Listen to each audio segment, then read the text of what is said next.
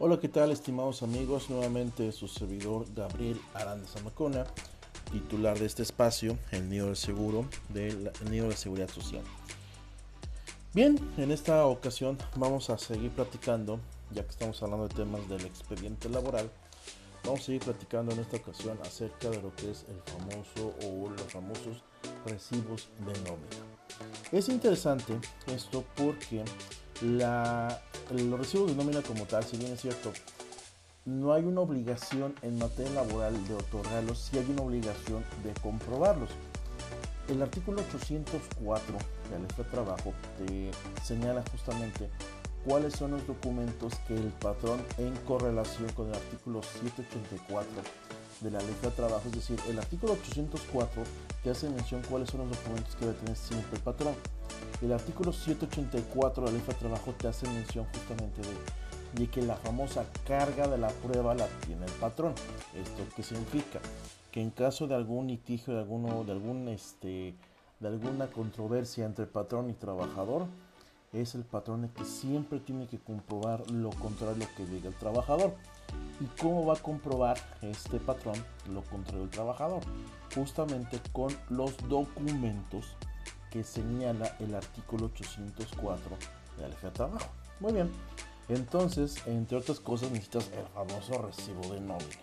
Ok, bien, el recibo de nómina como tal surge, en este caso, a través de la ley de trabajo, lo demás, pero nace una parte interesante en el artículo 101 de la ley de trabajo. En el artículo 101 de la ley de trabajo vas a encontrarte que cómo se debe pagar el salario. Desde 1970 te hace la ley de trabajo el señalamiento. A mí me pagas el salario en moneda de curso legal a fuerza. No está permitido pagar con mercancías, con vales, con fichas o cualquier otro signo representativo de la moneda, que es la moneda. ¿Esto qué es? Que no está permitido pagar, si lo llamamos así, no está permitido pagar con las famosísimas letras de cambio, eh, no está permitido pagar tampoco en este caso con cheque, con un pagaré, con mercancías, es decir, algún pago en especie. Entonces, el salario lo tienes que pagar en efectivo. Si bien es cierto, el derecho positivo mexicano me ha dado la oportunidad a través del tiempo, a través de diversos criterios, en este caso en materia de eh, derecho laboral, diversos criterios de diferentes tribunales colegiados alrededor de todo el país, acerca que si el trabajador, si el, si el trabajador no te dice nada porque está acostumbrado a que le pagues con cheque, o así que si es una fuente de derecho el cheque, pues no te pasa absolutamente nada. Es decir, si se permite el pago de cheque y eso porque es una fuente de derecho, la famosa costumbre. Si el trabajador está acostumbrado a pagar con cheque y el trabajador da su consentimiento, en este caso su consentimiento eh, tácito como tal para esta situación, pues no pasa absolutamente nada, ¿no? Así que es por ese lado, pues estamos sin problema. Aquí lo interesante del artículo 101 es que se modificó con la Ley Federal del Trabajo, la famosa reforma laboral de 2019, se modificó, tiene tercer y cuarto párrafo nuevos a partir de mayo de 2019. Sin embargo, el segundo párrafo surgió, del artículo 101 de la de Trabajo, surgió con la reforma laboral del año 2012. ¿Qué fue lo que pasó en el año 2012? Con tanta evolución que hemos tenido en nuestro país, se han de acordar, sobre todo las personas que hemos trabajado, en este caso por sus salarios, debo recordar que hasta en aquellas épocas, en 2012, ya se estaba empezando a acostumbrarse a que todo mundo, todo el patrón te pagaba con transferencia, en este caso vamos transferencias de eh, nómina, ¿no?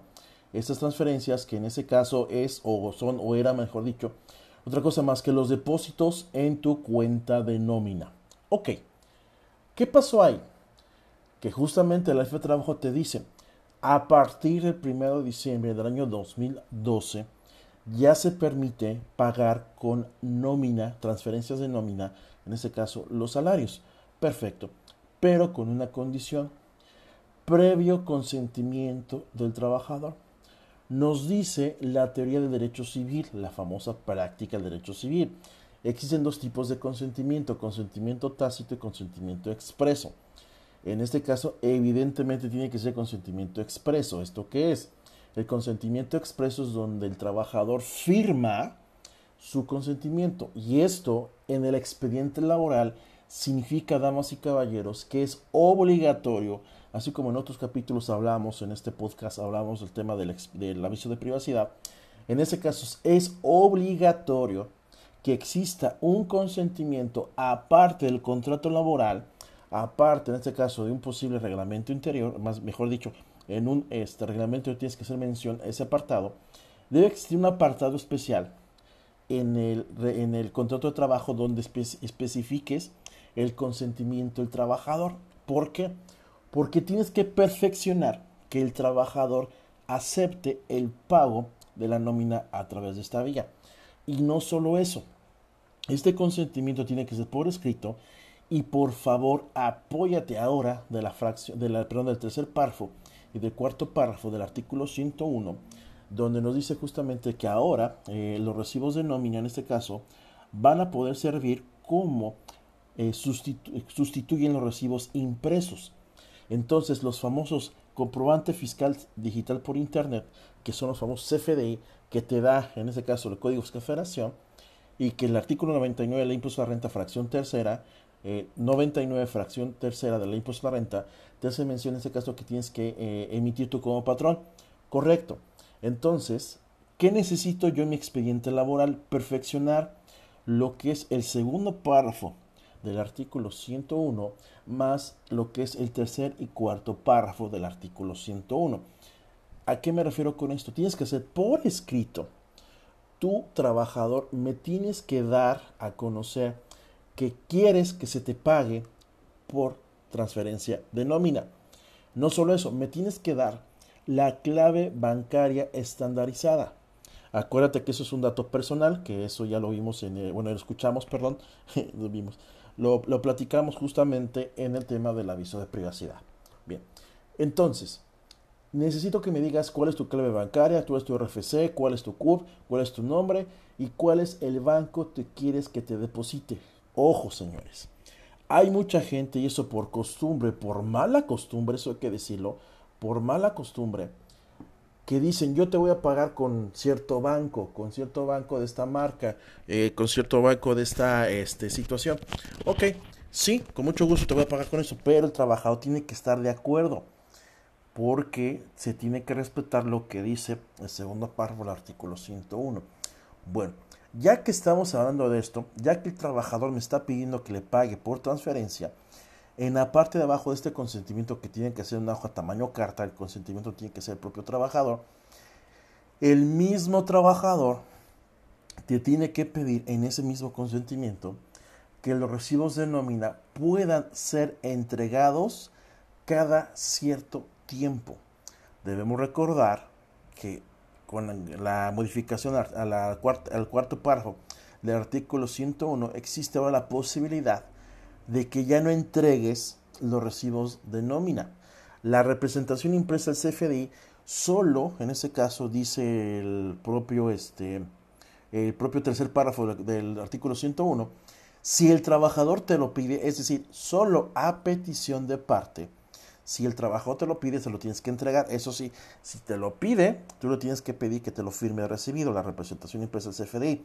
Entonces, si el trabajador no te pide representación impresa, pues con la pena tú se la puedes entregar cuánto tiempo. Aquí tenemos que hacer una correlación con una regla de la resolución miscelánea fiscal.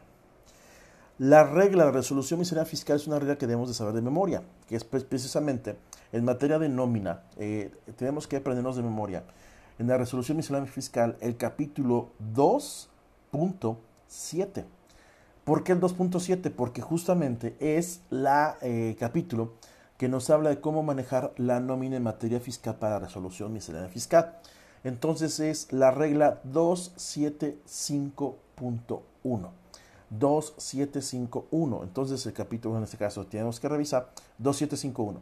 En la resolución miscelánea fiscal número 2.7.51 te dice justamente que tienes que entregar los recibos de nómina de acuerdo a la cantidad, bueno, tienes que expedir, perdón, tienes que expedir, tienes que timbrar eh, de acuerdo a la cantidad de trabajos que tú tengas.